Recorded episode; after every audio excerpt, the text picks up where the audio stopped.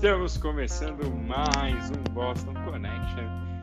O, sistema, o Skype precisa melhorar esse sistema aí de gravação, né? Três horas para começar a gravar, não dá assim, né? Skype, pessoal da Microsoft, cuidado disso aí. Bom, senhoras e senhores, estamos aqui chegando para mais uma edição, já no caminho para o fim do ano. Vocês podem se preparar que o Rafa vai trazer receitas para a sua ceia de Natal neste programa ainda. Podem se preparar. Receita, receita popular, não é esse negócio de anchova, não, não. Coisa que você vai no mercado e gasta 20, 30 reais. Se vira, Rafa. Quero ver o que você vai fazer com 20, 30 reais. Isso é outro 500, é problema meu. Mas, Dá bom, pra fazer umas coisas boas com 30 reais. É, precisa ver quantas pessoas se alimentam só com essas coisas boas que você faz, né? Mas bom, estamos aqui, então começando. Luizão, tudo bom com você? Boa noite, bom dia, boa tarde. Como estamos? Destaque inicial aí, como estamos? Tudo bem, Fê, tudo bem, Rafa? Espero que vocês estejam bem, nossos ouvintes também. Começando mais uma edição aqui do Boston Connection, entrando praticamente no último mês desse conturbado 2021, mas como sempre falamos aqui, seguimos é, você falou de anchova, né? Anchova é muito é muito bom, né? Mas eu, eu nem imagino o preço da anchova agora. eu nem imagino quanto, é que tá essa iguaria, né? Podemos dizer assim, no atual momento de inflação. E olha, se o Rafa conseguir fazer um milagre com 20, 30 reais, ele vai ter que passar uma boa receita, viu? porque os tempos bicudos não dá para fazer quase nada com 30 reais. Olha, só um parênteses muito rápido. O preço da anchova eu já achei de 16 reais a 37 reais só numa pesquisa rápida. É o quinto. Então, então temos que pesquisar muito aí. É, o meu destaque inicial vai para aquele pessoal que fez o, a gourmetização da, das nossas vacinas aqui, aqui no Brasil, especialmente falo de São Paulo que muita gente escolheu é, qual vacina receber, né? Algumas pessoas tiveram isso e muita gente optou por é, a, o imunizante da Janssen, né? Da Johnson Johnson, porque era a dose única, né? Então o pessoal fala, ah, já vou tomar da Janssen, aceita nos Estados Unidos, é uma dose só. E, e agora vai ter que vão ter que receber a dose da Pfizer de reforço aqui em São Paulo a partir dessa terça-feira. Então, esse pessoal que queria fugir da, da das outras vacinas de, de, duas doses, não vai ter jeito. A Janssen vai ter que, é, vai ter, que é, ter o reforço e, e, vão ter que ficar na fila. Então, vão enfrentar todos os todos esses percalços que os normais enfrentaram na vacinação aqui em São Paulo, que diga se ocorreu bem tivemos alguns é, é, obstáculos aí, principalmente é, quem tomou AstraZeneca, como eu, né? tivemos algumas semanas aí que não tínhamos imunizantes da, da Astra, mas é, com um pouquinho de tempo as coisas foram se normalizando aqui. Mas não, você foi bonzinho, né? Vamos ser sinceros. É, porque assim, o pessoal não queria evitar outras assim, queria evitar a Coronavac. Bom. É. Mas a AstraZeneca tinha um, um pouco de preconceito também. É, mas, é, mas então, mas o foco sempre foi a, a Coronavac. Mas bom, não tem como escapar. Vamos ser sincero, a gente sabia disso. Eu mesmo já tomei minha terceira dose, tomei da Moderna. Então, assim, tem aquela todos os lugares vão fazer esse famoso mix and match. Como gostam de gostamos, Gostamos desse termo. Então, assim, cara, não tem opção de você escapar. Você vai ter que tomar a terceira dose. Já e tudo começa... bem se você não sentir bem, né? Porque pode ser Exato. que dê alguma, alguma coisinha. Assim, hoje, inclusive, já aproveitando aí, enquanto o Rafa se arruma, é, o, o primeiro, o, o CDC, né, o Centro de Doenças aqui dos Estados Unidos, já pediu para as pessoas tomarem a de, de, assim, implorando para as pessoas tomarem a terceira vacina. A gente está falando dos Estados Unidos, um lugar que muita gente não está tomando não, vacina. Empacou a vacinação aí, né? Empacou. Cara, empacou. E é tão bizarro. Não sai dos 60%, tá aí a... é, é tão bizarro que assim, parece que é, as pessoas já tomaram os dados do Google, lembrando, foi o Thanksgiving, então, então você teve oportunidade de, de tomar a sua vacina. Mas assim, ó, tá em 70% com uma dose, 59% com as duas doses, e a gente já tem 11% que já tomaram a terceira dose. Então, assim, não faz nenhum sentido essa galera ficar. Só que aí quando você compara, e eu tô falando aqui os números do Google, tá? Então talvez ainda um pouco desajeitados. O Brasil tem 77% com a primeira dose, ou seja, já é 7% maior. 62% o ciclo completo, quase 63% já, e já está com 7% da terceira dose. Então, assim, é, o bom de ser brasileiro é que a nossa cultura de vacina nos faz tomar vacina muito rápido. Mas, bom, Luizão, vamos pular aqui um pouquinho da vacina. Rafael, tudo bom com você? Tudo ótimo, senhores. Boa noite para vocês. E o Rafa que não escolhe vacina. Que fique bem claro isso. Será não, que nem escolhe vacina? Você, você tem como me provar que você não escolhe vacina? Eu tenho, né? Eu tomei a que foi designada para mim no meu dia. Ah, você é gourmet para outras coisas, né? Vai que não é, é então. gourmet de vacina. Ah, cara, mas eu acho que a essa certa altura do campeonato, é, eu sofro. Não tem nada mais perigoso do que viver no Brasil. Então a gente tem que abraçar qualquer vacina que aparecer, cara. E é uma grande. E é outra, né, Luiz? Eu gosto de carnaval, cara. Eu, eu tomava geladinho de vodka que eu comprava no bloquinho. Você acha que eu vou ficar com frescura com vacina? Rafa, a gente sabe muito bem que tem gente aí que também toma várias coisas, divide coisas loucas por aí, mas a vacina tem que escolher o é. toma. Então, assim, a gente sabe disso. Mas, bom, Rafa, seu destaque inicial, por favor. Cara, o meu destaque inicial vai com a cena que mais me chamou a atenção no fim de semana, assim. Se aparecesse um ET aqui, eu falasse, sei lá, que, que na Terra os, as faixas de território são divididas em países que o presidente do meu país, que é o mais alto cargo do, da gestão pública, é, né, onde eu moro, tirou um sábado à tarde para ficar acenando para carros que passavam na Via Dutra. Ele não ia entender muito bem, né, cara? Acho que ninguém ia entender muito bem. Eu tô sem entender muito bem até agora, assim. Porque cara, você, você parou pra imaginar você passando na Dutra, ali vai, 90, porque a Dutra tem vários trechos né, de cidade, então menos velocidade. Você olha pro é o Bolsonaro, assim. Qualquer presidente, mas é o Bolsonaro. Opa, tudo é, bom. Cara. Nem eu faria isso, cara. Eu, eu me considero uma pessoa relativamente ocupada. Eu imagino que qualquer presidente deveria ser mais. Cara, eu não sei. É, é, é, acho que isso explica uma coisa, Rafa. Ele sempre reclama do excesso de trabalho. Talvez esteja aí o X aqui. Ele não gosta de trabalhar, né? Tá claro isso. Não, tá atrapalhando a rotina dele de acenar para as pessoas. É, sim, Imagina, impressionante. Fica assinar E lembrando que tem um vídeo aí, já que você falou dele acenando aí na. É, na Via Dutra, tem um vídeo dele dirigindo o ônibus uma via expressa. Dias, esses dias, acho que foi hoje, inclusive, né?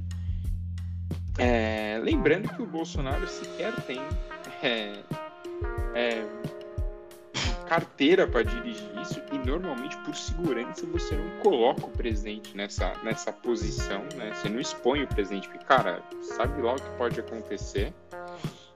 E ele jogou o ônibus na Via Expressa, assim, entrou de qualquer jeito. Cara, o que, tá acontecendo, assim? Eu, eu perdi esse fio da, da história que, do nada, o presidente, o cara passou do cargo mais importante pra acenar na estrada e, e, e, e dar tchauzinho e dirigir um ônibus. Cara, mas diz muito sobre como tá, estava o corpo brasileiro há uns anos atrás. E o Bolsonaro, há que se convir, ele tem um, um, certo carisma ali, consegue cativar uma parcela da, da nossa sociedade. justamente por esse, esse jeito que ele tem de emular de ser super simples tal. Outro dia eu, eu falei sobre um, um vídeo que ele postou nas redes sociais, que ele pegava um desodorante avanço e ficava mostrando assim, e, e, ele fez isso sem nenhum motivo aparente, assim. não fazia sentido. Era só um, um, um senhor de terceira idade pegando um negócio, ah, tá aqui meu desodorante, ó, ó, ó. Ele não foi claramente uma tentativa de parecer uma pessoa mais simples do que ele é, só que muita gente compra esse discurso e ele sofreu muito tempo por isso. Só que com isso. Só que agora a, a situação econômica se agravou a tal ponto e, e, e, a crise social e sanitária é tão latente que nesses bolsões em que ele conseguia circular com relativa liberdade até dois anos atrás, ele não consegue mais, ele vai ouvir críticas como ele ouviu assinando na Via Dutra. Mandou deter a coitada da mulher que xingou o presidente, que teve que assinar um termo circunstanciado numa delegacia a 50 quilômetros de distância do local. Só porque chamou o presidente de noivinha do Aristides, aí complica, né? Assim, cadê, cadê a liberdade? Cadê a liberdade? Mas até aquela história de que pessoas públicas têm que segurar o rojão, né? Acho que eu não sou presidente, já fui chamado de coisa muito pior do que nós vimos do Aristides e não sorteio desse jeito, não nem prender ninguém. Cara, é. sei lá, é. Beira o bizarro pra mim, confesso, porque. assim, se, se nosso grupo de WhatsApp desse cadeia, o Luiz já tava lá faz tempo, né? Então, assim, você imagina que os, os, absurdos que esse cidadão fala. Que é isso, que é isso. Que absurdo. Bom, mas aproveitando então que já estamos falando aí do, do Jair, é, queria trazer um assunto, queria a opinião de vocês dois, que é o seguinte, como muitos de nós já sabemos, né, a pandemia está aí pegando fogo, e a nossa variante Omicron, desculpe meu grego, é, está. Começou, né? Apareceu, tá, tá aí. Tá on. Aparece, tá on, tá em alguns lugares do mundo. E. Cara, assim. Eu falei isso pro Luiz é, mais cedo.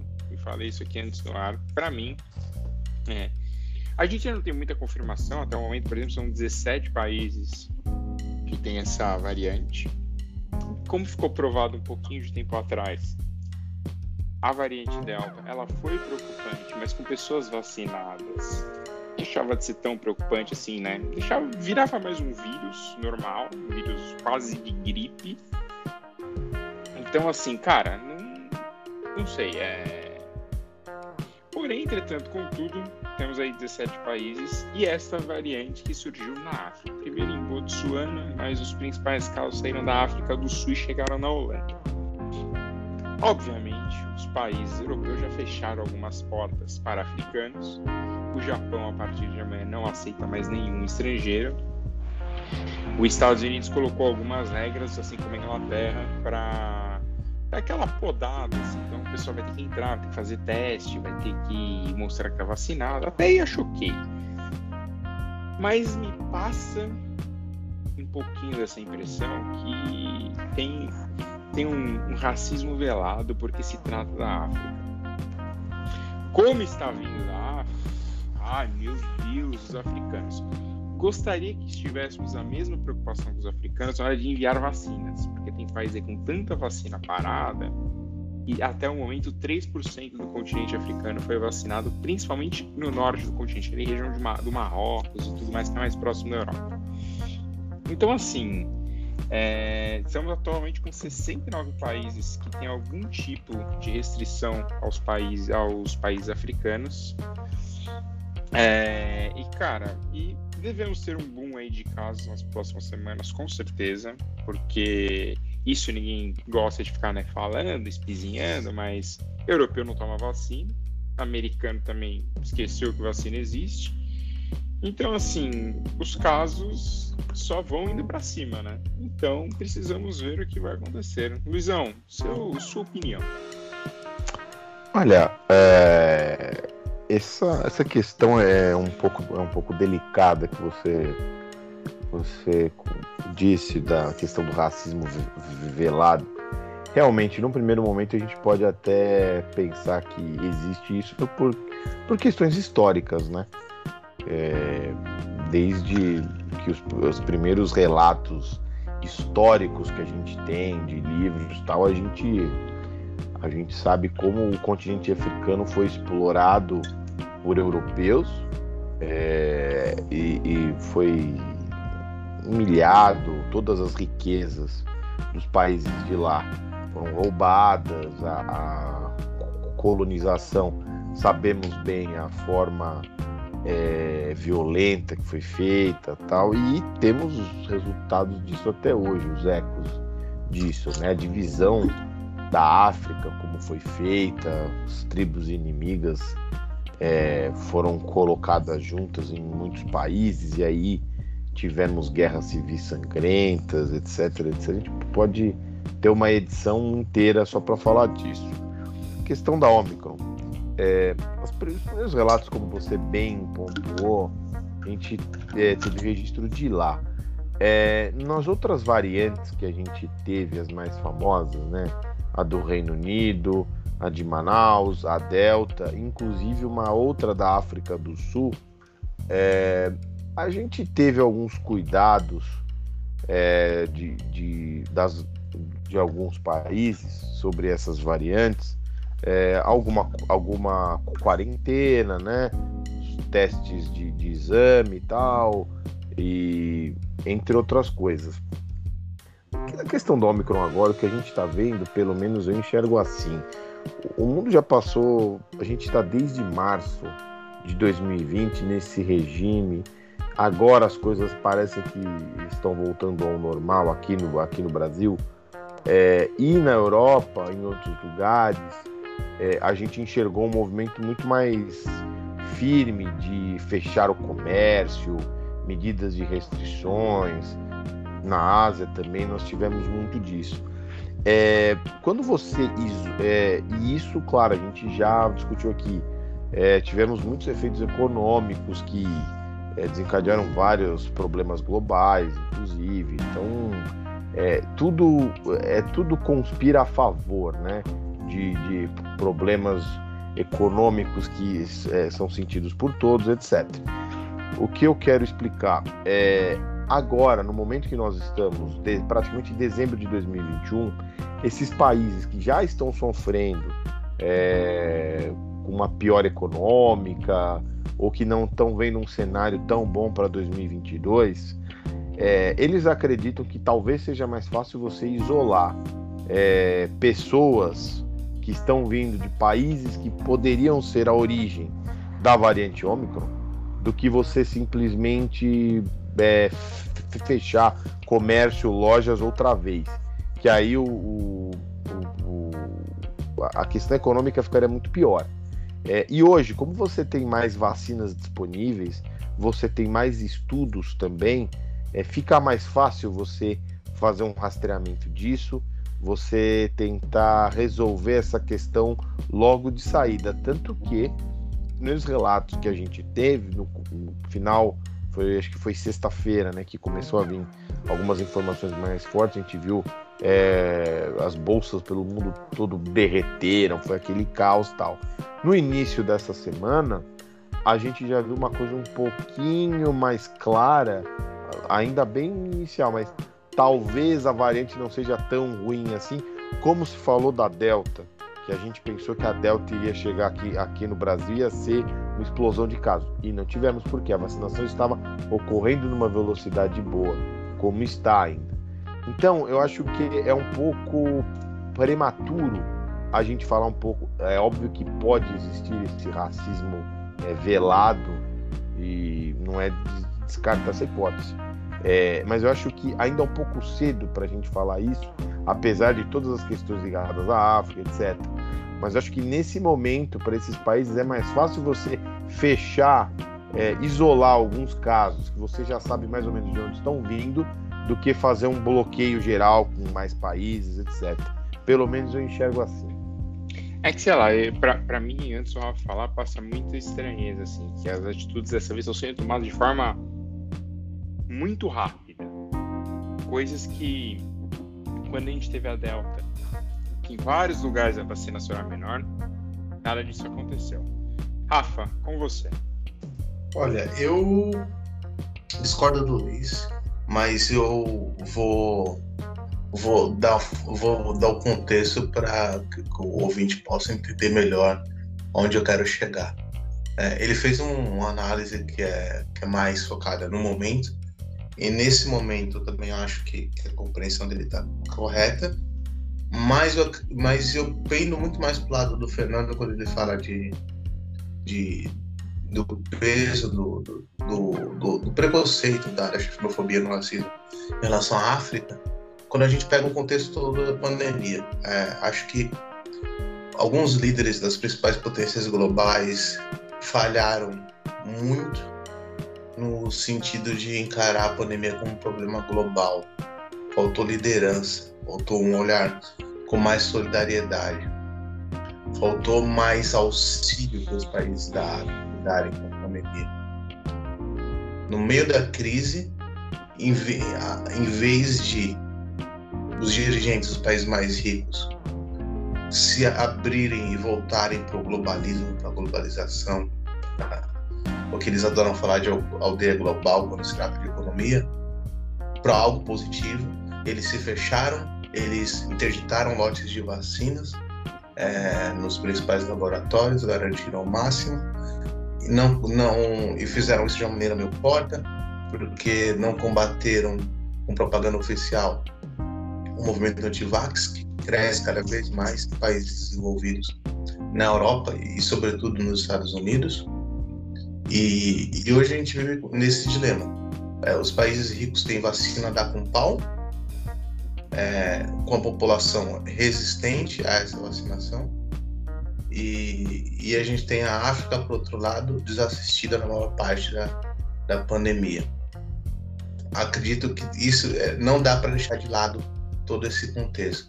Eu sempre falo que algumas bandeiras muito positivas e interessantes são usadas de maneira hipócrita para legitimar um discurso de ódio de classe, de xenofobia, de racismo. Sempre cito aqui do lawfare, do, de como o combate à corrupção é, se tornou uma bandeira hipócrita é, e uma peça de, de, de, jogo político no Brasil e vários outros países no mundo. E isso pode ser replicado em vários. Assim. Se você para ver última, as últimas restrições ao agronegócio brasileiro, você percebe que sim, é, durante o governo Bolsonaro houve desmatamento da Amazônia. Sim, é, o Brasil tem que ser punido a, a força dessa punição, o ímpeto de, de, de, dessa reação ao desmatamento da Amazônia, diz muito mais sobre uma guerra comercial do que a tentativa de proteger a natureza. Não é um debate propositivo, é um debate meramente punitivo que vai me, me favorecer aqui no meu quintal. Vai favorecer os, os produtores rurais que tem dificuldade de competir com a produtividade do agronegócio brasileiro, por exemplo. Então, como a minha mãe sempre fala, enquanto a gente ficar nessa coisa do faria pouca meu pirão primeiro, nós como espécie vamos ter muita dificuldade de lidar com problemas globais como a crise sanitária imposta pela Covid-19. É, então, eu acho que o grande ponto é esse, até pela velocidade que as decisões são tomadas. Ou, quando a variante Delta apareceu, tudo bem, algumas fronteiras ainda estavam fechadas, mas continuou se discutindo a abertura, se continuou discutindo uma série de coisas como se a pandemia tivesse vindo. Agora que tem uma nova variante, e, e tem um ponto também que, que é importante falar assim, é, é a, a imprensa principalmente nos, nos, países ricos, né, no hemisfério norte, ela às vezes tem um desespero muito rápido com as coisas. Então, assim, é, é muito desesperador já, não, porque o que essa variante pode fazer? Calma. É, é, nós, jornalistas, a gente não é cientista. Então você tem que esperar o cientista estudar. Por exemplo, aqui na própria CNN tem uma matéria falando é, o que os especialistas apontam que pode ser difícil controlar a pandemia com nova variante. Calma, a pandemia acabou um dia. Porque, lembrando, antes da Omicron aparecer, a Alemanha já tinha pedido para o exército ajudar a, a, a, transferir pessoas de hospital, porque algumas cidades alemãs já não estavam mais aguentando a quantidade de gente que tinha hospital. Então, assim, é isso que eu acho engraçado, que assim, a Europa já vive um momento perturbador e em vez da Europa aproveitar isso para sim tomar atitudes, como por exemplo a Áustria tomou, se você está vacinado, você pode sair, se você não está, você não pode. Não deu certo, a Áustria adotou um lockdown. Só que é por culpa do próprio austríaco, né? Então, assim, eu acho que falta um pouquinho de. Dessa, existe uma desconexão clara da realidade. Quando é comigo, eu tô. Ah, é, eu me desespero. Ah, quando são os caras lá que estão sem vacina, acabam com seus problemas. E a gente sabia que isso ia acontecer em algum momento, porque a África foi 100% desassistida com vacina. Esse negócio de passa a vacina com a OMS, é a OMS vê para onde manda. Cara, por exemplo, o Brasil recebeu vacina da OMS há meses atrás. E o Brasil já não precisa mais dessas vacinas, porque o Brasil tem uma quantidade muito grande de vacina atualmente.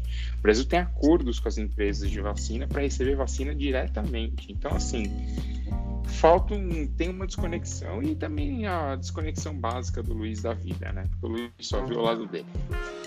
Só para falar. Pode falar, Luiz. Não, não, é uma coisa rápida, Rafa, desculpa.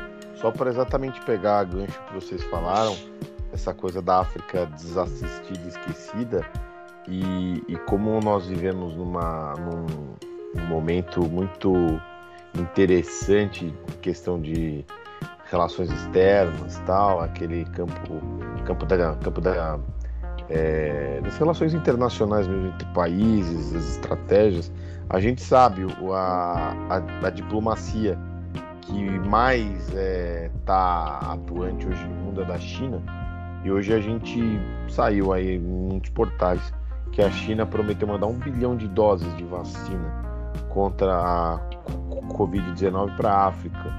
Então, no momento, parece que o governo chinês já mandou, forneceu 200 milhões de doses a alguns países de lá.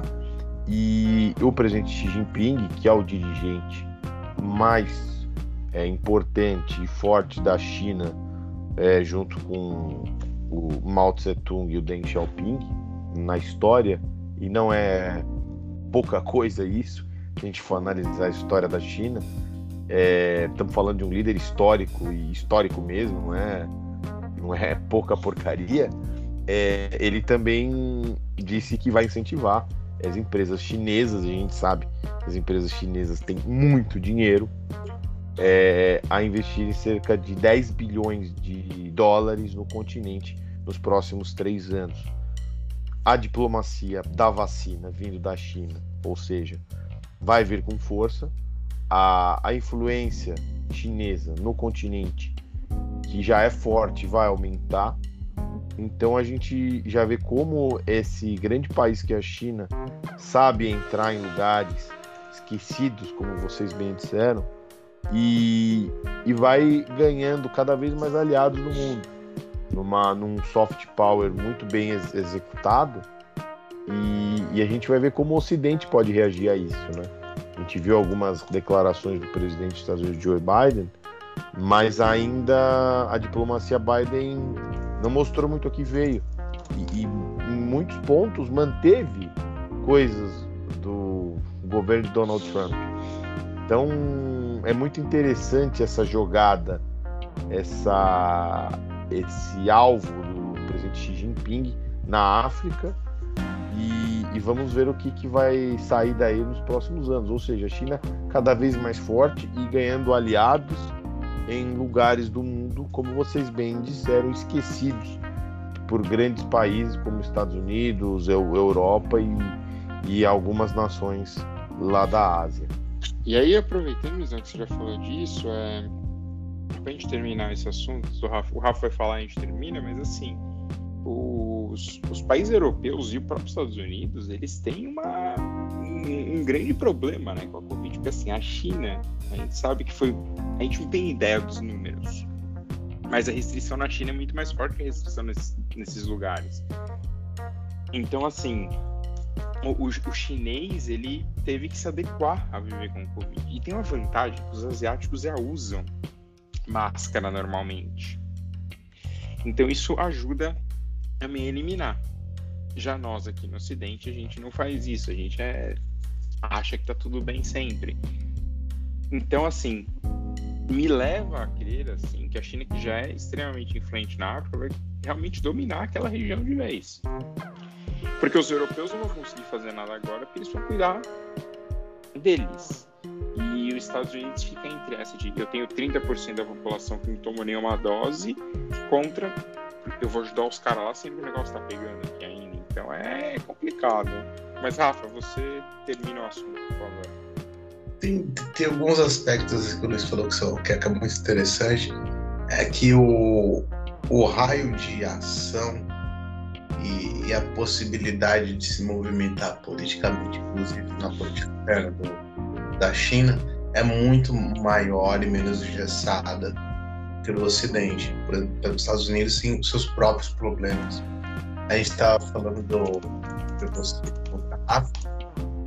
É tão mais grave contra qualquer variante, na minha opinião, na minha modesta opinião, que não é de cientista, o movimento anti-vax no país populoso como os Estados Unidos que é um país rico, tá? tem uma parcela significativa da população que se recusa a se vacinar. E com isso o vírus continua circulando por aí. É um, é um problemaço. Tem toda a questão da política interna que esses países, que esses líderes a gente tem que lidar, mas aí também tem uma cobrança, né? Falta um pouco de habilidade, falta um pouco de que, que é um chavão, mas é mais para verdade vontade. E, e, tem um certo resquício de como o Ocidente enxerga a África, que talvez a China não tenha, que é um resquício do colonialismo, do imperialismo, que é tratar. Muito se fala em ajuda humanitária. Ah, talvez a palavra para o continente africano no século XXI seria não de ajuda humanitária, seria de empoderamento humanitário, emancipação humanitária.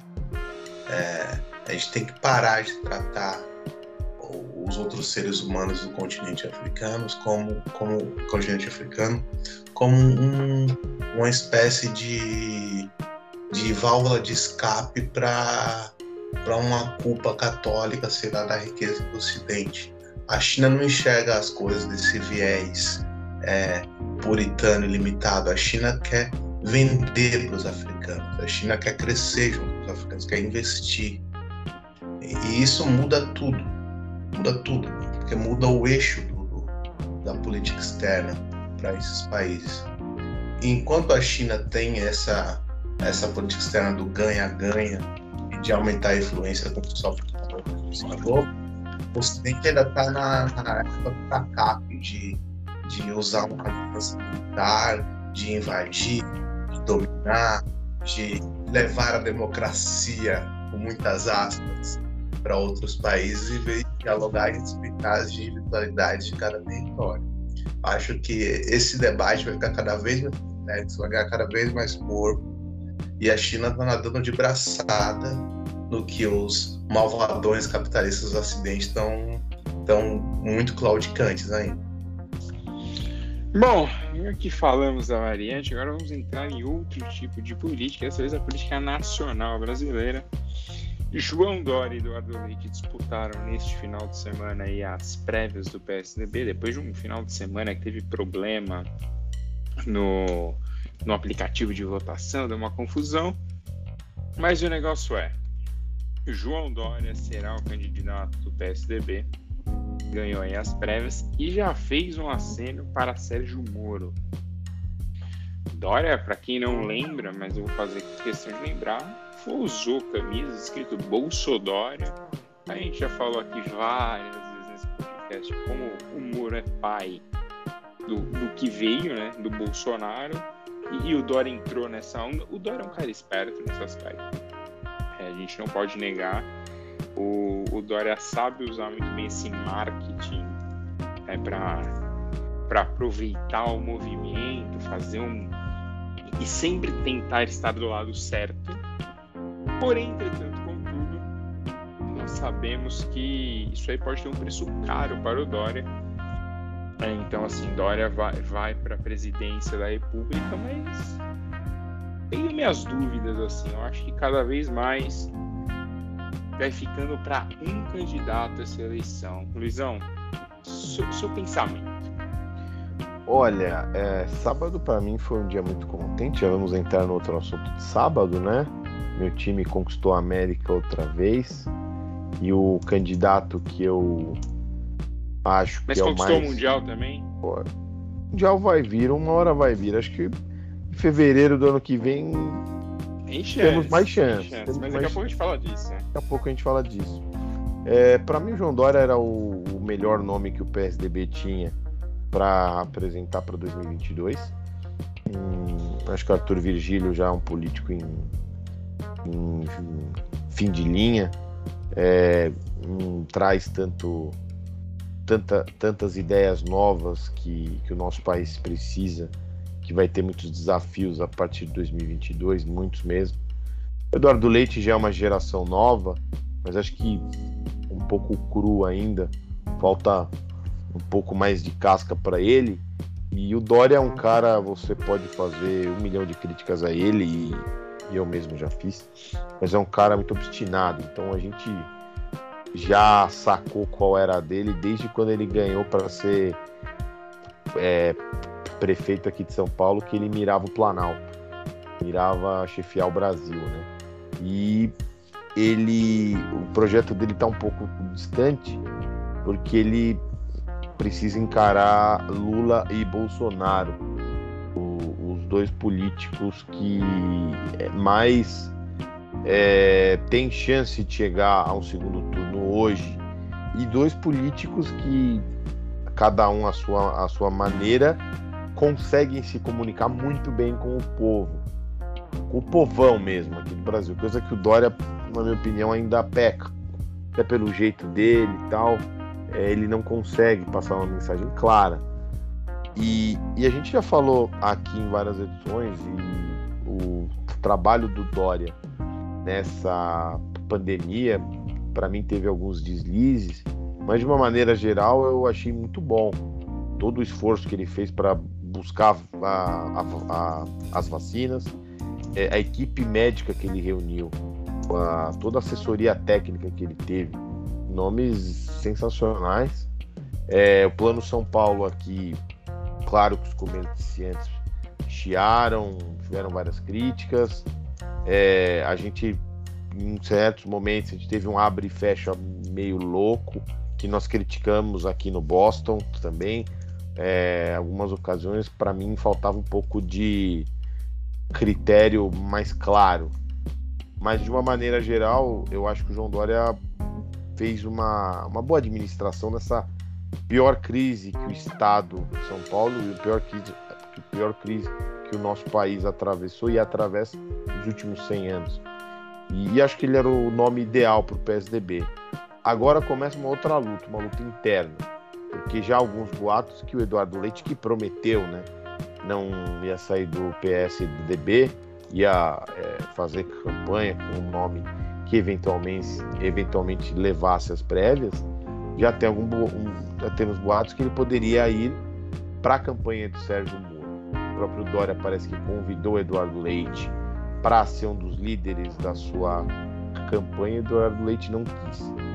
É, você falou do nome do Moro, Fê, no começo do seu, do seu comentário, e me parece que é o nome da terceira via no momento que tem mais chance de incomodar principalmente o Bolsonaro, até pela, é, até pela fatia ideológica que o Moro rep, é, rep, representa.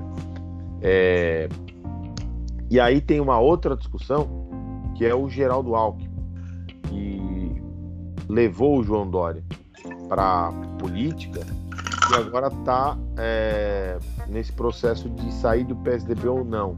A legenda que mais é, aparece na frente para receber o Alckmin é o PSD do Gilberto Kassab. Mas o Alckmin, para mim, tá, tá um pouco hesitante sair, né? Eu acho que ele tá esperando alguma coisa e essa coisa, para mim, pelo que eu li alguns analistas, e faz sentido, é, é o Dória tentar conversar com o Rodrigo Garcia. Me parece que o Rodrigo Garcia é, não acharia ruim isso. Ser vice do Alckmin aqui para o governador de São Paulo. E o Alckmin, a gente sabe, se ele se candidatar pelo PSDB, acho que ele teria uma eleição muito tranquila, muito fácil. E, e com o vice como o Rodrigo Garcia, é, ganharia mais um pouco de holofote, mesmo sendo vice do Alckmin, e sei lá, daqui uns anos, é, aí sim é, ele almejaria uma, uma candidatura dele mesmo aqui. Então, acho que a vitória para o PSDB foi muito importante, apesar de todos esses problemas que você falou do aplicativo tal, como a gente vê que o PSDB já é desorganizado internamente, né? Mas eu acho que o Dória vai, vai ter meses muito complicados aí para ver se consolida seu nome, principalmente diante do Moro, que na minha opinião é o principal adversário dele agora.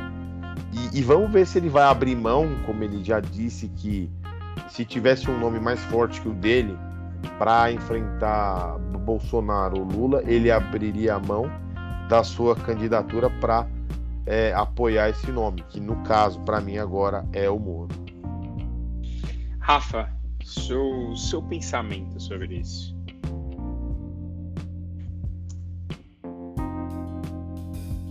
Rafa, você tá mutado, Rafa. Não faz opa, isso com o ouvinte, Rafael. Opa, não complica. Vamos lá. Vamos começar de novo. É, eu vou ser um pouco mais rápido, porque é um comentário longo, mas vai ser, vai ser longo e rápido ao mesmo tempo. Primeiro, o lembrar do Bolsa Dória é lembrar o quão pragmático Dória é no campanha eleitoral. E isso, ao invés de ser um defeito para as pessoas, para mim é uma virtude. Eu acho que ele colou no Bolsonaro na hora certa, foi eleito graças a isso. Se distanciou logo no começo e, e ele contou com a valiosa ajuda do, da, dos bolsonaristas mais radicais que chegavam no Dória uma ameaça e começaram a demonizá-lo. Hoje em dia, é, a maioria do, do, eleitorado não já descolou Bolsonaro e Dória é, parte por mérito do Dória e muito parte por conta do radicalismo dos bolsonaristas. Acredito que, que o Dória merece um, como posso dizer, um desconto nos equívocos da pandemia, porque mesmo os erros que ele cometeu no governo do Estado foram erros de quem estava tentando acertar. A gente lembrar que é uma crise sanitária sem precedentes, tem uma série de interesses por todos os lados e que ele tem que mediar como governador do estado. Então isso acho que no meu ponto de vista explica esse abre e fecha e essa hesitação em dado momento do governo dele. Por outro lado, acredito que ele mostrou uma capacidade aglutinadora de excelentes quadros que o Bolsonaro nem nos seus maiores delírios é capaz de conseguir aglutinar eu sempre falo isso. São Paulo tem o, o luxo de ter um quadro como o Henrique Meirelles como secretário da Fazenda. Então é, é, é esse o, o, nível da equipe que o João Dória montou. Acho que ele amadureceu muito rápido como político. Se a gente lembrar, quando ele era prefeito, daquela, daquela estratégia meu circense de se botar de gari, de ser um showman, de plantar de plantar manchetezinhas na mídia local, ele, ele amadureceu muito rápido na pandemia, ele se cercou de gente muito boa, ele tem uma capacidade realizadora muito grande, para o bem e para o mal, discordo de vários projetos da visão do mundo de Dora, etc. E tal. Mas é inegável que ele é um realizador muito competente, muito competente mesmo. É, São Paulo está num momento econômico que apesar de complicado por conta do país, é acima da média nacional. E ele conseguiu vencer as prévias do PSDB. Eu concordo 100% com o Luiz quando ele fala que o, que o principal adversário do Dória atualmente é o Moro, Não porque ele vai disputar certamente uma fatia de eleitorado direta, mas porque nunca se viu desde 89 é, uma campanha tão explícita de certos setores da imprensa em prol de um candidato como se vê atualmente com o Sérgio Moro. É, o Sérgio Moro presidenciável, ele se torna objeto de, de manchetes completamente lascivas. Bom, sem Bolsonaro e Lula, Moro lidera todos os cenários. É, isso não é jornalismo, isso é um recorde patético da realidade. Isso é marketing político mal feito. Porque o marketing político bem feito é, é muito mais convincente que isso. Então, o Dória disputa com o Muro essa parcela da, da imprensa que é completamente militante, que durante muitos anos militou para o PSDB e agora parece estar encantada pelo lavajatismo e pela possibilidade de ter Sérgio Moro como um, um nome que possa sublimar Lula e Bolsonaro. É, a, a, a, a, viabilidade do Moro mostra que boa parte do, do eleitorado brasileiro é, pode cair num atestado de burrice histórica é, sem precedentes. Não precisa ser nenhum gênio para lembrar que das duas últimas vezes que o, o, eleitor brasileiro elegeu candidatos que entoaram um, um, mantra vazio e inepto de combate à corrupção, o Brasil se deu muito mal. Para lembrar que em 89 o Collor era o catador de Carajás e fez o que fez. E a gente precisa de muito tempo para se recuperar. E o Bolsonaro era contra tudo que está aí e olha onde a gente está. Moro não é muito diferente de Bolsonaro, é um gestor público incompetente, não deixa nenhuma marca é, relevante quando sua passagem no Ministério da Justiça, a não ser levar todos os seus amigos a Lava Jato com promoções para cargos que eles não têm competência para assumir. É, conta com um apoio bovino de uma parcela da mídia que eu não consigo entender. É, realmente eu não consigo entender. E tem um. E por enquanto o crescimento dele ainda é artificial. É, fez fonoaudióloga, é, conta com a boa vontade de, de medalhões como o Pedro Leal, mas não, não fala com a sociedade. Eu já falei isso mais de uma vez. É, falar de corrupção para alguém que não consegue comprar um bife para colocar na mesa é, mostra uma completa distanciamento da realidade do Brasil, mostra um completo distanciamento do que o brasileiro realmente precisa. Acho que o timing está errado. Talvez se ele tivesse tentado emplacar essa essa bravata, essa essa esse estelionato eleitoral em 2018, ele teria mais sucesso do que hoje.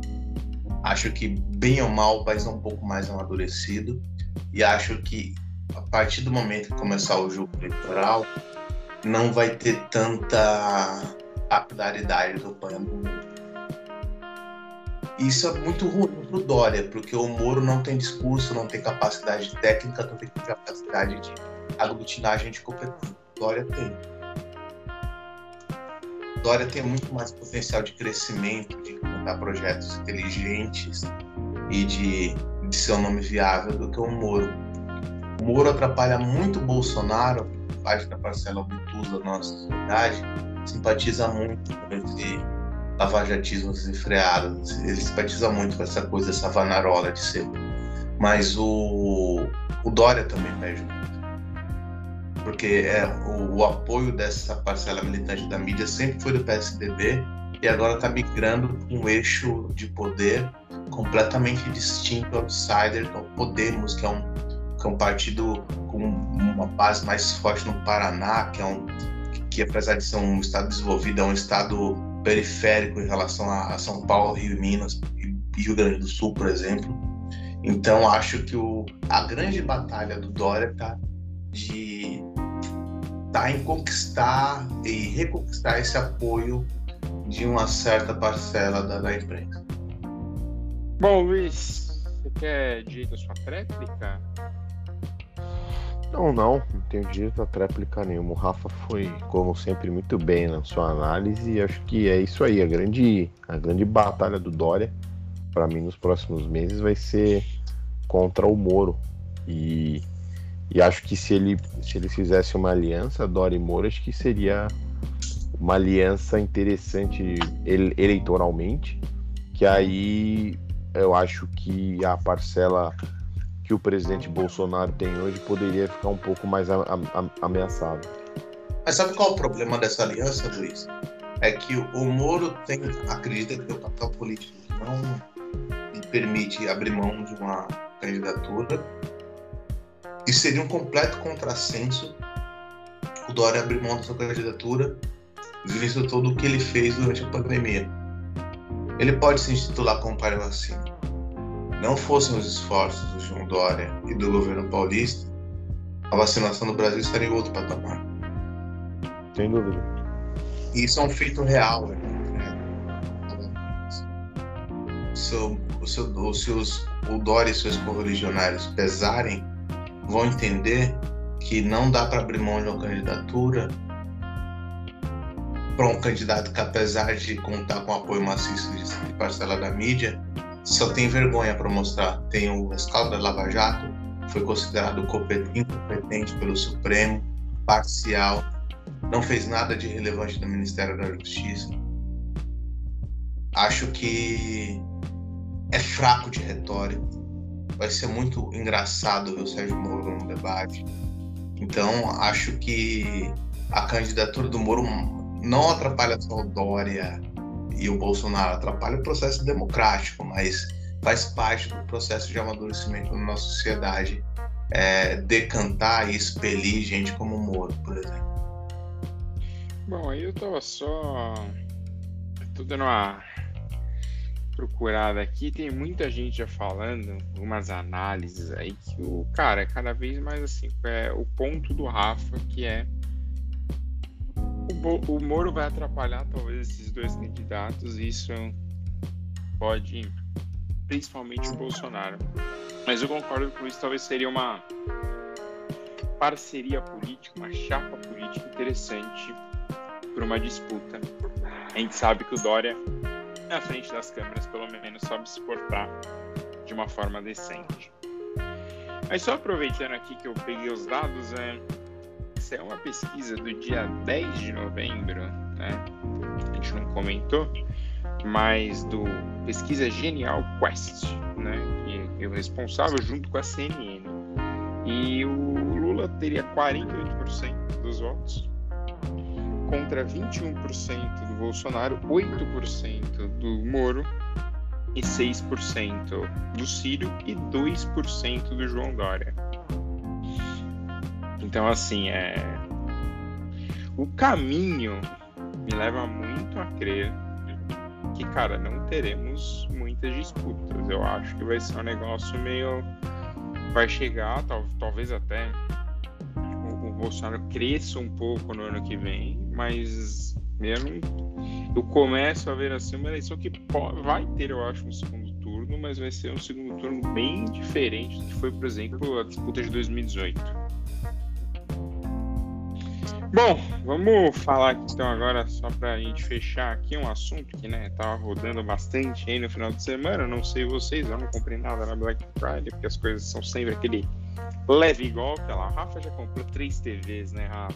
Não, eu só, eu só quero só complementar, Fê, você falou um ponto muito interessante sobre o segundo turno. Eu não consegui resistir.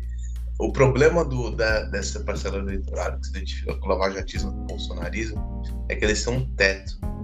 E talvez por isso não seja tão interessante para enfrentar o Lula candidatos como o Moro ou o Bolsonaro. É um teto. A, a, e, e, o candidatos como o João Dória não teriam esse teto, entendeu? Ah, não, isso sim, mas. O problema é chegar no segundo turno. O problema é se viabilizar e acabar. Mas viabilizado, seria o, o, talvez o Dória seria o candidato mais difícil pro Lula. Sim, também acho. Porque acho que o, o, Dória saberia se portar na frente do Lula, coisa que os outros dois não, não vão saber fazer. Mas bom, na Black Friday, então aí, é, pesquisas preliminares do Nielsen, né, da Nielsen apontam que o Brasil registrou um crescimento de 5% nas vendas, né? totalizando aí 4,2 bilhões de reais. É, ainda não está claro, quer dizer, está claro aqui, né, só fazendo uma lógica simples, uma lógica racional, só que os números de pedidos caíram 9%, que já mostra que tem um aumento de preço aí. Então, assim, o brasileiro comprou menos, mas gastou mais, porque né, os preços estão mais altos. É, e algo similar aconteceu aqui nos Estados Unidos. As quedas nas vendas foram pequenas, foi só um de 1%, né, de 9 bilhões de dólares para 8 bilhões, 8,9 bilhões de, de, de dólares. Mas os americanos foram mais à rua. Teve um aumento de 50% dos americanos na rua. E se comparado a 2019, aí você tem uma queda. Então, assim, os americanos voltaram realmente para a rua. Tanto que teve uma pequena queda no, na venda do as vendas online, mas lembrando sempre que desde o ano passado as empresas americanas também adotaram aquele esquema mais Brasil, né? Então faz quase o mês inteiro de novembro para vender. Então acho que ali quando fechar o mês a gente deve ter uma ideia. Lembrando também que hoje nessa segunda-feira aqui está terminando a Cyber Monday, que é uma continuação aí da, da Black Friday. Que em muito tempo tipo, era só para empresas de tecnologia, mas hoje entra todo mundo e todo mundo continua fazendo desconto. Então, então assim, mas até pelos gastos e tudo mais, acho que é uma queda prevista, né? A situação não está muito fácil, então as pessoas vão, vão dar aquele puxão no freio, não vai ficar comprando Sabendo também, como a gente sabe, que vários desses descontos são falsos, né, Luizão? Sim, são falsos e você comentou um ponto muito importante que é a questão da inflação. Esses números aí podem, tanto nos Estados Unidos como aqui no, aqui no Brasil, é, podem estar um pouco um pouquinho maquiados, digamos assim, pela inflação alta. Então estamos gastando mais para comprar menos, né? Esse é o efeito clássico da inflação. E alguns, alguns estudos que eu li, principalmente aqui na Black Friday aqui do Brasil, o que entrou na, na conta aqui do brasileiro para comprar são itens básicos, né? O pessoal tentando fazer estoques de alimentos, de produtos de primeira necessidade, deixando coisas supérfluas para quando tiver uma sobra no orçamento, se tiver. Então é uma questão, assim, a gente passa por um momento econômico mundial muito complicado. A inflação é um fenômeno, sim, tá feio em vários lugares do mundo. É, preços de energia disparando também em vários países do mundo. É um ambiente muito complexo.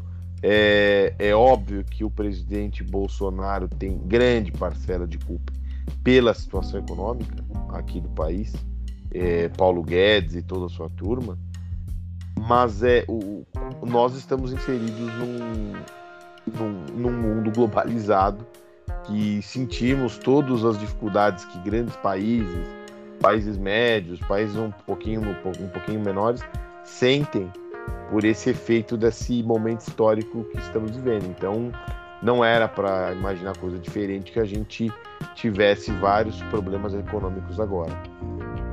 Bom, e Rafa, você aí, você que fez compras na Black Friday, Rafa, você deve ter comprado vinil, né? Cara, eu comprei duas coisas muito pontuais. Eu comprei um secador de cabelo para minha esposa quando ela queimou, então eu devolvo para ela de presente. Eu comprei um aparelho de pressão para minha mãe medir, porque é, a pressão, o controle de pressão é importante para ela lidar com os problemas de saúde dela. Fora isso, não comprei nada. Tô numa fase muito muito spiritual, tô menos materialista do que eu de costume. Não? Nossa! Tô num momento reflexivo, Fernando. Não, Bom, hoje vai, esse 2021 vai ser o primeiro ano que eu não comprei nenhum disco de vinil, por exemplo. Finalmente, né? Bom, é, o vinil acabou lá nos anos 70. É, bom, aproveitando, quem tá no momento reflexivo mesmo é o Luizão. Luizão, vamos aqui já emendar pro fim, então. É, te dar os parabéns né, pelo, por entrar no grupo dos tricampeões no Brasil. Isso é coisa para poucos e vai ser para muito pouco ser 100% em mundial. Fica aí sua dica para você. Leve é... cutucada, né? Mas, você merece os parabéns porque você apoiou o Abel no momento difícil. Diferente de amigos nossos que deixaram o barco do Abelito, o Abelito sempre disse que tinha um plano e provou no último sábado que o plano dele era muito bom. E fica um recado para as crianças, entendeu? Afinal de sábado provou uma coisa: se você estuda, você se dá bem. Se você só cola na prova, uma hora você vai estar mal. Cara, sábado é, foi, um, foi uma partida uma das mais históricas que o que o, o que Sociedade Esportiva Palmeiras fez nos últimos anos. Para mim foi o título mais difícil que ganhou nos últimos tempos, seguramente, porque não era a, o apontado como para ganhar essa competição. É, vale lembrar, time enfrentou São Paulo nas quartas, que era um verdadeiro nêmesis do time, é, nunca havia vencido São Paulo nessa competição e ganhou.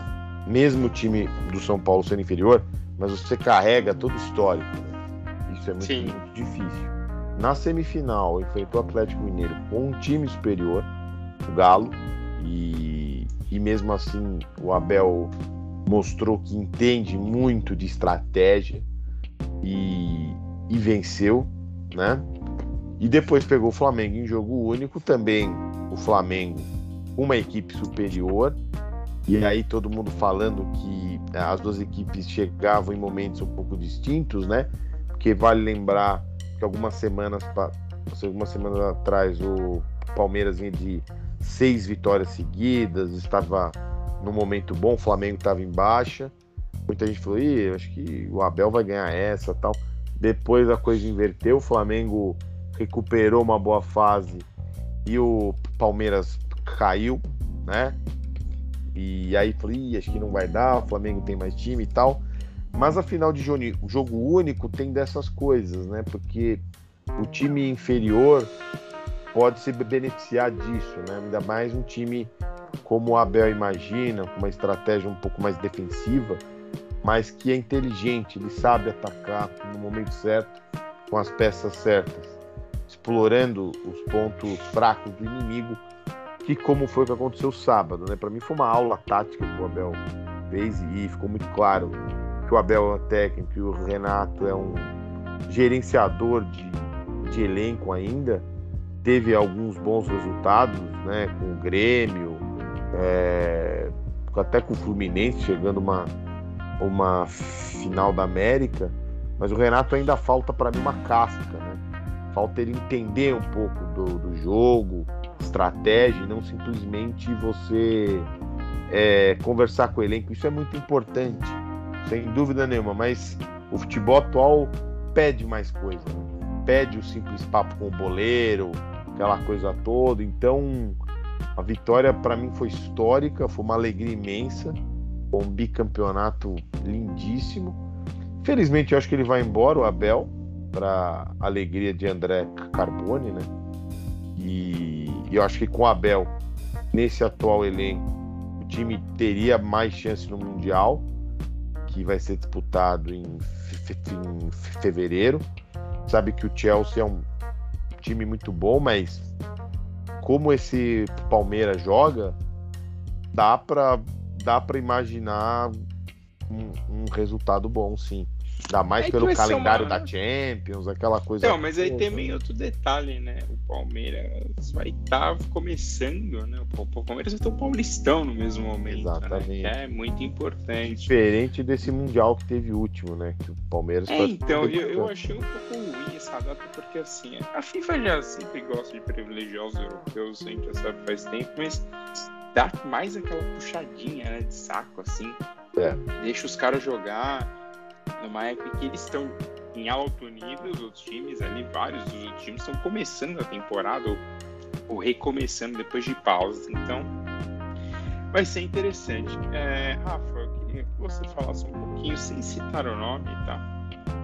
Eu queria que você falasse um pouquinho de, de torcedores do Flamengo, mas principalmente do mascate de Instagram. Eu falei do mascate de Instagram, mas eu queria falar só uma coisinha antes. É, primeiro tem que parabenizar o Palmeiras pelo tricampeonato. Título merecidíssimo. É, muito mais mérito do Palmeiras do que demérito do Flamengo, do Renato Gaúcho. É bom colocar as coisas nos devidos lugares. E é bom colocar as coisas assim. Eu fiz uma conta assim por baixo: o futebol paulista tem 10 Libertadores e o Carioca 3. O verdadeiro malvadão do futebol brasileiro em âmbito sul-americano é o futebol paulista. E lembrando, hein, o futebol brasileiro tem 21 Libertadores, ou seja, a gente tem quase metade delas. Disparado é o futebol paulista. É, é bom deixar claro isso, porque parecia que o, que o, o Flamengo estava jogando com, com todo respeito com o Red Bull. Não com uma das maiores forças do futebol paulista, com o time que enfrentou o Santos de Pelé, o time que já, já era bicampeão da Libertadores, o atual campeão e que ganhou de novo.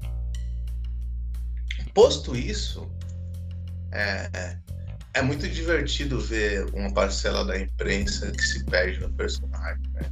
O mascote de Instagram é o maior exemplo disso. É, eu não sei se ele ficou mais chateado por paixão ou porque ele já estava vislumbrando assim, um merchanzinho assim, no history dele no Instagram com uma caravana, aquela específica, não. outsider. É, eu acho que ele tava. Ele já tinha um projeto para isso. Então, ele é, tem um incômodo muito dinheiro. grande. Ele tem um incômodo muito grande com times paulistas e ele não ele, ele quer sempre forçar uma suposta rivalidade do Flamengo contra os times paulistas. E ele fica usando uns, uns argumentos muito fracos, tipo, ah, porque uma vez a gente lotou o Paquembu no Fla-Flu. Mas, cara, é óbvio, tem um monte de. E antes da final, ele ficou falando várias e várias vezes da quantidade de flamenguistas que tinham pelo mundo.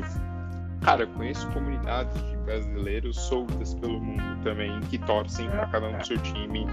Se ele passar aqui em Boston, que ele vai vir de camisa do Galo, por exemplo. Então, assim. E é uma é... pena que esse cara tenha virado esse personagem, né? Uma pena que ele tenha. Cara, eu acho que ele sempre foi, ele só era controlado. Aí é, tinha um nível que ele não, precisava, ele não precisava, ser controlado. Controle. Ele era ditado. Então, mas eu acho que ele se controlava também, toma umas podadas. E, assim, não é dos melhores do ramo. Ele acha que ele é, mas ele não é dos melhores. E, e tem uma coisa que, assim. Eu, falar eu gosto... sua frase clássica: fraco. Não Cara, tá no plantião, Luiz. Não eu não tá acho. Não tá, não tem um moleque. Não merece uma é. Não merece. Assim, só, é só pontuando pra gente. Pra gente ir pros destaques, assim, cara, não tá no. É, é, esse negócio de, de jornalista ficar falando difícil para falar que entende de alguma coisa já tá errado, porque você tá falando com o público. Você, você não tem que falar difícil, tem que falar o que o seu público quer ouvir, meu chapa. Só que assim, dentro do que você sabe. Aí fica, não, porque quando você joga com três linhas de quatro e oito na frente, o, o sistema. Cara, você não é o PVC. Então baixa sua bola aí, fica no teu canto, entendeu? Fica no seu canto. É, Luiz mas... Aldo, saque final. Então fala aí, Rafa. É... Você falou de falar difícil, né? Eu vou fazer um, uma breve elegia aqui ao agora São Paulo, que deixou de circular. É um jornal que eu trabalhei durante muito tempo. É um jornal que me ensinou a fazer jornalismo popular, a, a escrever de uma maneira que a maioria da população entende. E, e, quando eu comecei a trabalhar lá, eu era muito presunçoso. Eu, eu gostava muito de jornalismo cultural, lia muito, então eu usava palavras muito difíceis. E eu lembro de um editor que me chamou e falou: Escuta aqui, garoto, você acha que está escrevendo para onde? Para Bravo? Para Cult? Você está escrevendo para agora, meu filho. Você está escrevendo para alguém que junta moedinha na hora do almoço e compra o jornal e termina ali de, de, de sua horinha de almoço dentro do jornal quer saber do time dele, ele não quer ficar procurando palavra no dicionário. Então escreve direito. E, e, foi muito marcante para mim, porque a partir daí eu aprendi a escrever de uma maneira um pouco mais simples do que eu